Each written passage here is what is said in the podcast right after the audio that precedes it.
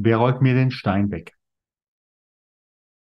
Aber aufstehen und rauskommen musst du selbst.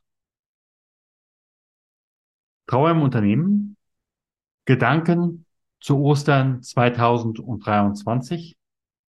Ostern könnte deine Transformations-Challenge sein oder eben dein privates Osterereignis.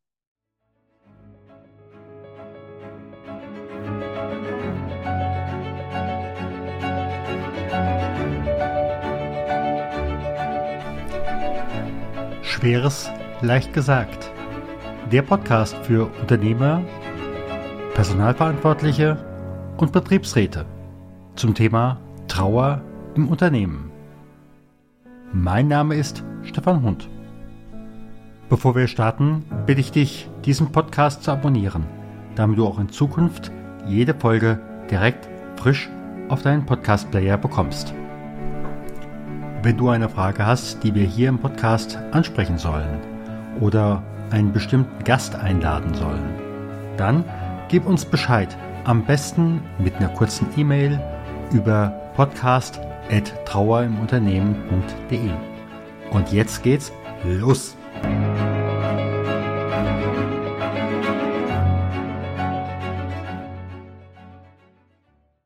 Einige Gedanken von Trauer im Unternehmen an Oster 2023. Schauen wir zuerst in die Bibel. Dort wird erzählt, dass viele Menschen die ganze Zeit mit Jesus über Land gezogen sind. Einige waren etwas näher dran, 24-7 waren die Jünger. Einige sind uns davon nahe persönlich bekannt. Möglicherweise gab es noch viel mehr. Möglicherweise gab es nicht nur Männer, sondern auch Frauen. Aber wie gesagt, einige sind etwas näher dran, einige etwas weiter weg, wie im normalen Leben.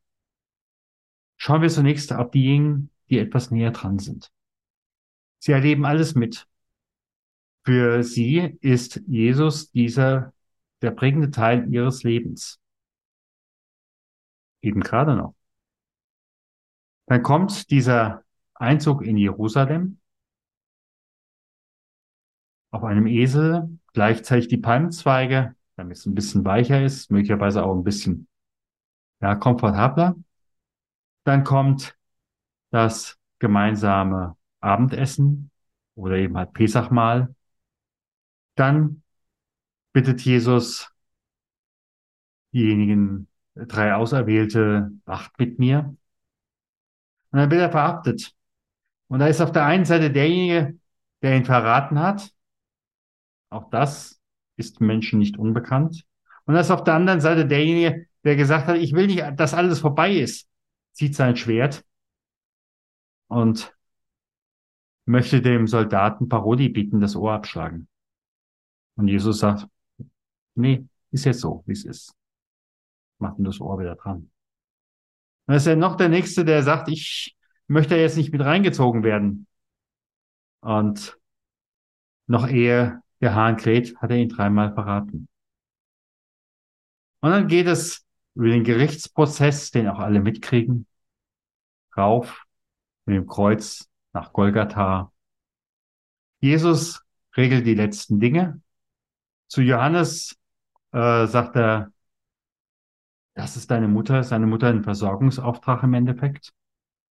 Zu demjenigen, der mit ihm am Kreuz steckt, sagt er, du wirst mit mir heute noch im Paradiese sein, auch wenn ihn der andere von links anmacht. Und dann ist er tot. Schock. Leere. Erschöpfung. Vielleicht auch, man wird für was haftbar gemacht. Da ist Zukunftsangst. Leere. Da ist alles aus. Es tut weh. Unendlich weh. Gucken wir etwas weiter. Diese Trauernden, gerade die, die am nächsten dran waren, die sind natürlich in dem Moment in einer Sinnkrise. Ist auf der einen Seite, was sie als erstes tun können, was fast schon automatisiert läuft, die rituelle Totenfürsorge. Gelernt ist gelernt.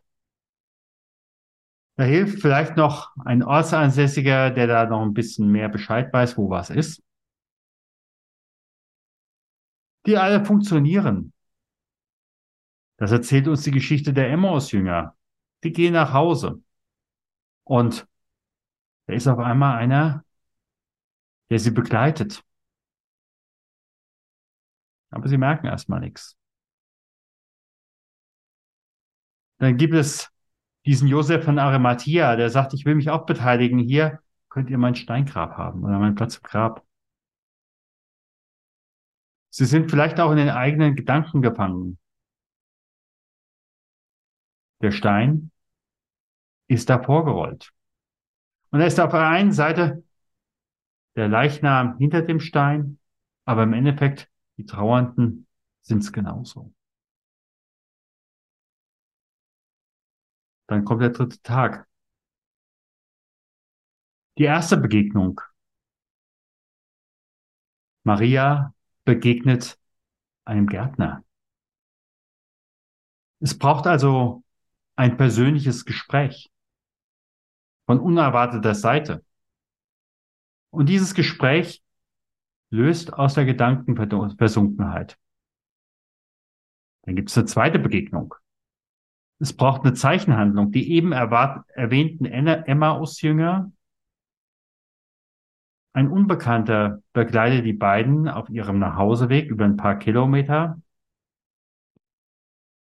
Und am Ende laden sie diesen Fremden ein und er bricht mit ihnen das Brot, eine Zeichenhandlung. Und erst dann merken sie, nachdem sie vorher sich so, so gefangen waren in ihrer Trauer, merken sie eigentlich, wem begegnet ist. Der dritte, Thomas, die neue Realität muss begriffen werden. Er sagt, ich glaube dir erst dann, wenn ich meine Finger in deine Wunde tun kann. Und von den anderen wird gesagt, dass sie erst einmal in ihrer Trauer blieben und sich von den anderen absonderten. Auch die wird es geben. Ostern Jesus lebt. So glauben Christinnen und Christen. Das Wunder ist die Auferstehung als Transformation. Einige Gedanken von Trauer im Unternehmen an Ostern 23 aus unserer heutigen Zeit. Ganz klar, mitten im Leben, fast jeder, der, der stirbt, stirbt für die Niederbliebenen überraschend. Auch wenn es jemand ist, der wirklich hoch betagt ist. Aber es ist trotzdem immer, man rechnet damit, aber wenn es wirklich kommt, ist es eine Überraschung. Fast allen Fällen, die ich begleitet habe. Es ist eine Geschichte vorausgegangen. Es war vielleicht auch noch etwas geplant, so nach dem Motto der nächste Urlaub. Oder wir feiern dann noch den 90. oder was auch immer. Es war noch alles geplant. Und auf einmal es gibt gemeinsame Ereignisse, gegebenenfalls Absprachen. Aber selten ist in dem Moment was geregelt, wenn es ganz klar in Richtung Ende geht. Manches wird vielleicht noch verteilt, aber hm, und auf einmal ist er ist sie tot. Der nächste Verwandte deines Mitarbeiter, äh, deines Unternehmens. Schock. Leere. Es ist alles, tut alles unendlich weh. Vielleicht gibt's da noch Auseinandersetzungen in der Familie, wo man vielleicht auch für was haftbar gemacht wird. Jetzt ist alles erstmal aus. Wie sieht's mit der Zukunft aus? Ich habe Angst. Und dann kommt genauso wie in der Ostergeschichte. Trauernden kommen in meine Sinnkrise Sie müssen die Beerdigung organisieren. Viele machen das in absoluter Trance, sind froh, wenn ihnen ein Bestatter, den sie ausgewählt haben, helfen kann. Oder jemand aus dem Freundes- oder Bekanntenkreis, der es einfach schon mal gemacht hat. Es ist erstmal ein Funktionieren. Alles ist eingeschliffen, da gibt's kein Rechts und da gibt's kein Links. Es muss alles organisiert werden, aber ohne Hilfe von außen wird das schon schwerer. Zumal man ist dann wirklich auch nochmal in den eigenen Gedanken gefangen. Und man hat dann auch wiederum Ideen, wie es dann auch für andere sein muss. Beispielsweise, wenn man äh, für Kinder noch mitverantwortlich ist oder äh, wenn es äh, zum Beispiel der eigene Vater ist, dann auch noch für die Mutter zu verant verantwortlich sein. Das schlägt alles in diese Sinnkrise mit rein. Und in diesem Moment kommst du von Unternehmensseite. Die Hilfe von Arbeitgeberseite, wenn sie wissen, was sie tun, ist in diesem Moment Gold wert. Es ist vielleicht das vorsichtige Ansprechen der Führungskraft an den Mitarbeiter im Blick auf die neue Wirklichkeit. Wie geht es dir jetzt?